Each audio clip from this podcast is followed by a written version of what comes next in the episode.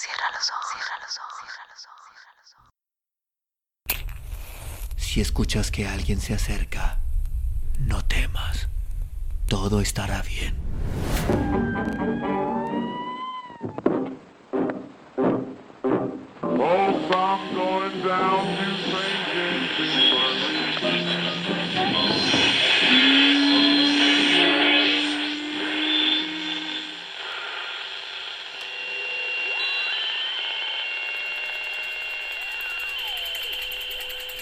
Estás escuchando, Crónica, Crónica, Lunares, el lugar, el lugar donde, donde tus oídos. Entra por tus oídos. Bienvenido.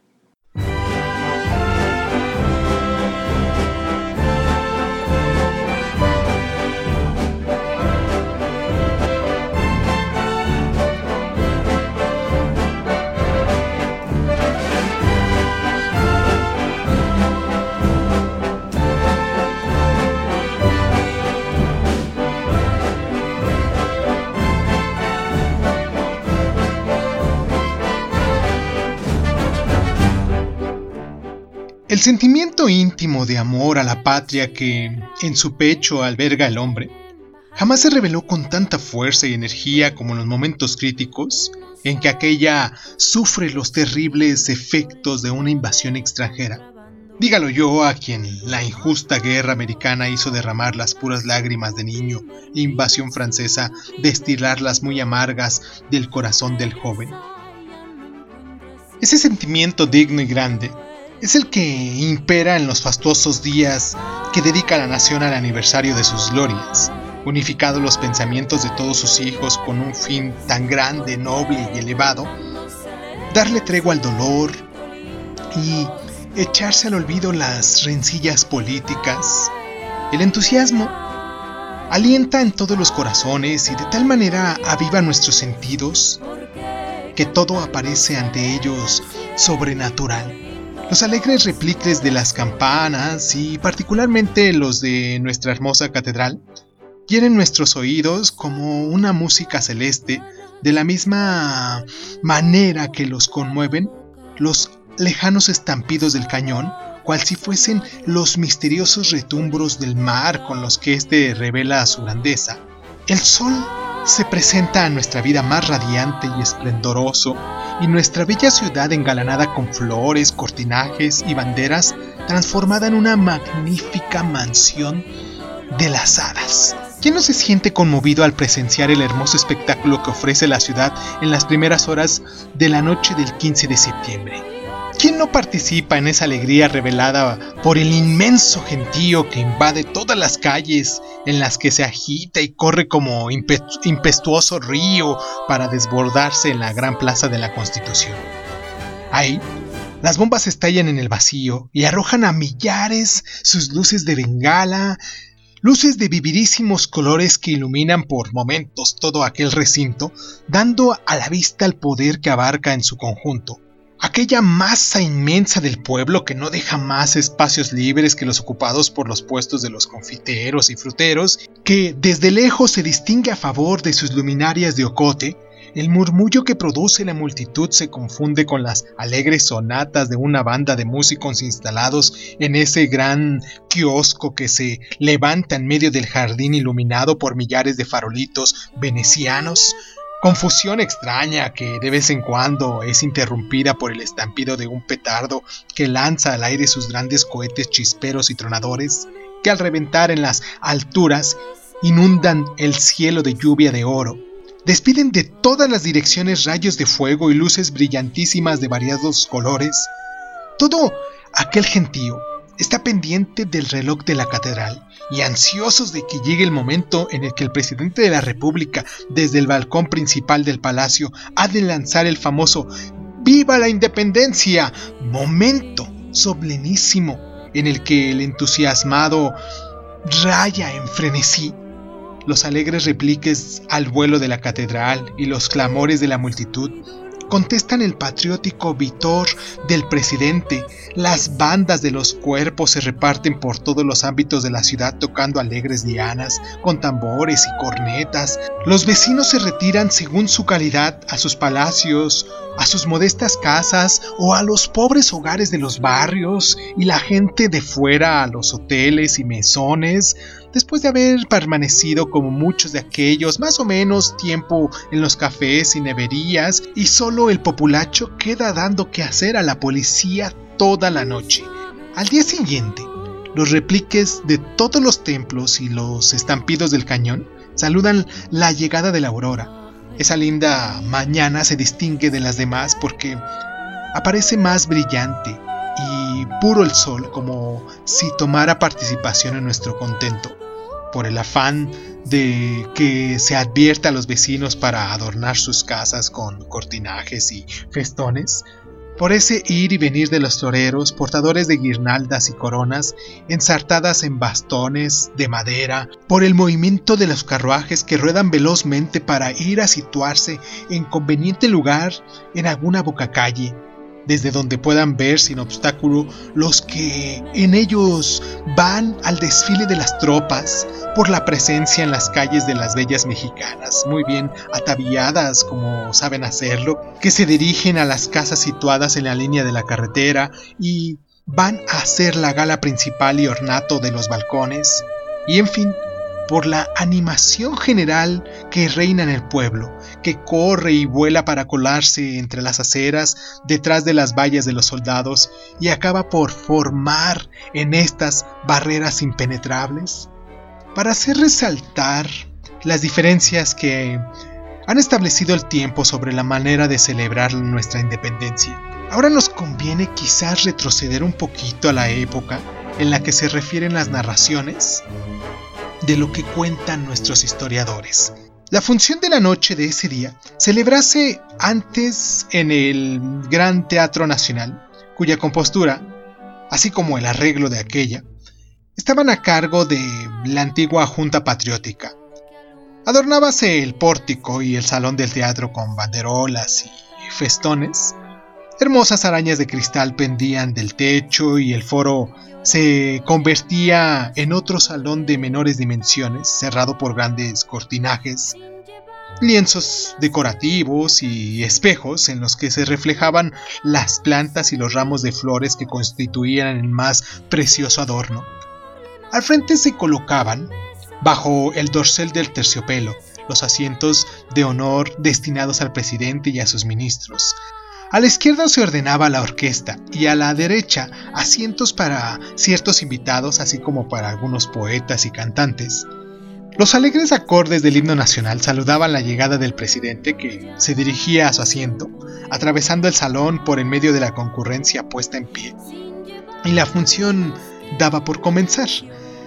Reducíase esta la lectura del discurso oficial, y de la Acta de la Independencia, a la recitación de las composiciones poéticas que alternaban con hermosas piezas musicales ejecutadas por la grande orquesta y por los artistas de la ópera.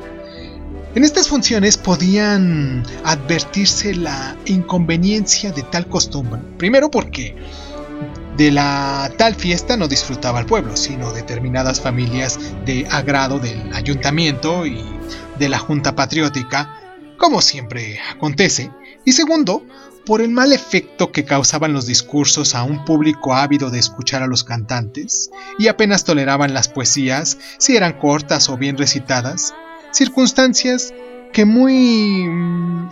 raras veces concurrían en aquel acto, los desaires inferidos por el público de los oradores, haciéndolos descender de la tribuna antes del tiempo, en medio de una rechifla estrepitosa y de aplausos burlescos que, en México, son más que aquella bochornosos y temidos. A las fiestas cívicas del día 16 procedía la solemne misa en la catedral en la que concurría el presidente con sus ministros y de Estado Mayor, el gobernador del distrito, el ayuntamiento de la capital y altos funcionarios civiles y militares, siendo el acto más lúcido en la época de Santana por la ostentación que éste desplegaba a sus ceremoniales, y la comitiva que constituía el llamado paseo cívico salía del palacio y recorría parte de la plaza principal y las calles de Plateros y San Francisco, para penetrar por el ángulo suroeste de la Alameda en la gran glorieta central, a un lado de la cual se levantaba el templete improvisado en el que habría que instalarse el presidente y su séquito para oír la oración cívica que desde la tribuna previamente colocada dirigía al pueblo el comisionado nombrado al efecto por el ayuntamiento. La cívica procesión, si no fuera por la compostura de las calles, por los repliques, por la música, y por la gente tan alegre y las tropas tan peripuestas y vistuosas, producirían un mal efecto, pues cualquiera al verla creería que se trataba de un entierro. Los empleados y muchos particulares que seguían a los vitores, formados por los diversos gremios de artesanos, marchaban a paso lento de dos en dos, vestidos casi todos de negro, y se detenían aquí y ahí para no cortar la procesión sin saber a dónde poner eh, sus manos ni a dónde dirigir la vista. Esta culebra negra que apoyaba su cabeza en la calle del puente de San Francisco y a la cola, aún no se volteaba la esquina del portal de mercaderes, empezaba a desbaratarse a la entrada de la Alameda, de la misma manera que las nubes se disuelve en una gran tromba. Tengo por cierto que en tal acto presidentes renegaban de su puesto, primero por el temor de que el discurso a cuya audición se les condenaba fuese expuesto, circunstancia propia tan solo de las academias, segundo por malo y mal dicho, circunstancia que todos advertían, menos el orador, y tercero por el temor a las alusiones de la política del gobierno, en ocasión que solían aprovecharse los indiscretos, y cuarto por las ditravias a España, circunstancia que caracterizaba a los patrioteros. Esto no quiere decir que escaseasen oradores de talento que, huyendo de tales defectos, pronunciasen discursos dignos y elocuentes. Hoy ya ha perdidose la costumbre de salir a España en los discursos del 16 de septiembre por oradores a quien, ciertamente, no ofrecía un gran trabajo surcir un discurso, pues bastábales para el efecto un corto vocabulario de frases rebuscadas y altisonantes, como las que diremos el ominoso yugo, las cadenas de opresión, el oscurantismo, los dos mundos, la tenebrosa inquisición, la hoguera del fanatismo, el cetro férreo, el león ibero, la águila caudal, la tiranía opresora, los inmarcesibles laureles, el sol y la luz de la libertad, la noche o las tinieblas de la esclavitud, y así otras por el estilo a un discurso del carácter que crítico débese hallarse vacío el sepulcro del Cortés en el templo de Jesús, que violentamente hubieron de sacarle los restos una noche para ser remitidos a Palermo, el duque de Terranova, en 1823, a fin de que no fuesen profanados por el pueblo, incitados por la imprudente excitativa del orador del 16 de septiembre, a las interminentes parejas de los particulares y empleados seguían las autoridades superiores, el ayuntamiento, generales y el presidente rodeado de sus ministros y Estado Mayor, y a lo último los coches lujosos del gobierno y los diversos cuerpos del ejército a los que se iba incorporando por su orden los soldados que formaban esa valla. El tiempo que duraba la ceremonia lo empleaba el ejército para organizar la columna que pronto habría de pasar frente al palacio y hacer los debidos honores al primer magistrado de la República. El regreso del ejército, así ordenado por las calles de la carrera, constituía el acto más grandioso de la solemnidad. Juegos de volantines en la plaza, paseos, circos y otras diversiones por la tarde, fuegos de artificio, Mm, teatros y espléndidas iluminaciones por la noche completaban las distracciones de aquel día, a cuya solemnidad o brillo contribuían las colonias extranjeras. Algunas veces, también, amenizaba la procesión hermosos carros alegóricos. La festividad del 16 de septiembre fue instituida por decreto de la regencia del 2 de marzo de 1822. Antiguamente, en la época de Santana, con especialidad Celebrábanse además otras fiestas patrióticas como las del 11 y el 27 del mismo mes de septiembre. La primera conmemoración de la batalla de Tampico contra Barradas y la segunda como aniversario de la entrada en México del ejército trigarante al mando de Iturbide. Todos los actores de aquella drama extraordinaria han desaparecido de la faz de la tierra y se hallan sujetos al juicio de Dios, actores de aquella drama que,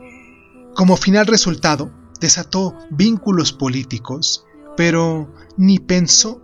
ni intentó romper los lazos que estrechamente deben unir, para siempre, a la madre con la hija. Viva México, viva nuestros héroes nacionales, viva nuestra patria, y esto fue Crónica Lonares, yo soy Irving Sun y los invito a que nos sigan en nuestras redes sociales y muchísimas gracias, muchísimas gracias por estar. ¡Viva México! Voz de la guitarra mía, despertar la mañana,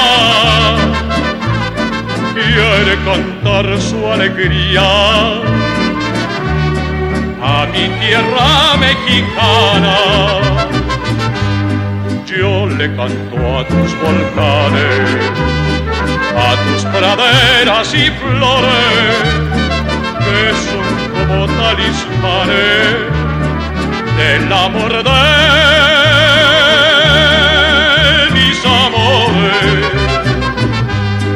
México lindo y querido, si muero lejos de ti, que digan que estoy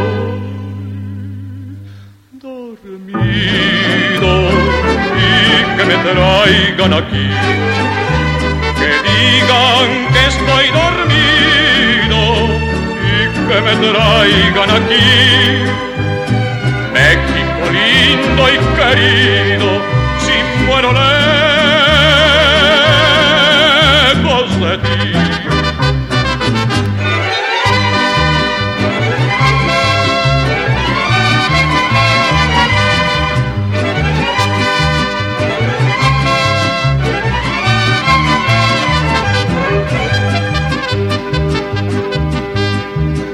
me entierren en la sierra, al pie de los magueñales, y que me cubra esta tierra, que es cuna de hombres cabales, voz de la guitarra mía, al despertar la mañana, quiere cantar su alegría a mi tierra